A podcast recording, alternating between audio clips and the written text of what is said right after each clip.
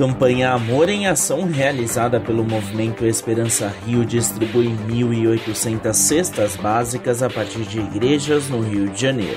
O Missão Notícias te conta os detalhes agora. A campanha Amor em Ação, iniciativa realizada pela equipe de mobilização do movimento Esperança Rio, fez a distribuição de 1.800 cestas básicas a famílias em situação de vulnerabilidade social a partir de igrejas que integram a iniciativa no Rio de Janeiro.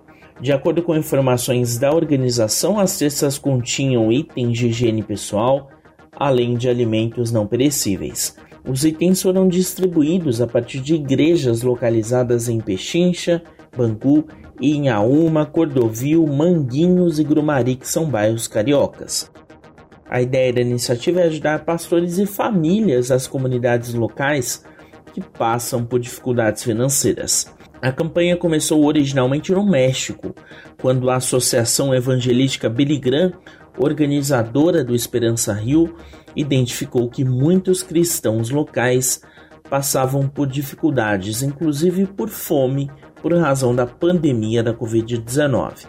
Como o Brasil é palco do próximo grande evento da organização, o Rio foi escolhido como local para esta ação de acolhimento.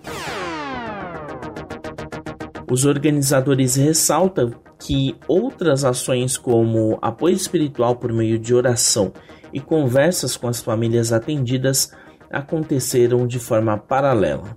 Sobre o Esperança Rio, a expectativa da associação organizadora era de que o evento acontecesse em Copacabana em dezembro de 2021. Diante do cenário ainda conturbado, optou-se pela remarcação do evento para junho de 2022 a programação terá a participação do reverendo Franklin Graham, filho de Billy Graham, que marcou época com suas cruzadas evangelísticas pelo mundo. Segundo a associação que leva seu nome, foram mais de 400 em 185 países. Em 1974, Billy Graham levou mais de 300 mil pessoas ao estádio do Maracanã para ouvir o Evangelho em uma de suas passagens pelo Brasil.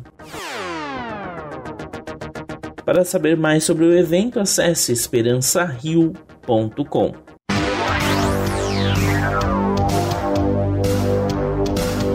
O Missão Notícia fica por aqui. O MN é uma produção da Rádio Transmundial. roteiro e apresentação são de Lucas Meloni e os trabalhos técnicos do trio. Lilian Claro, Thiago Lisa e Pedro Campos. Até a próxima edição.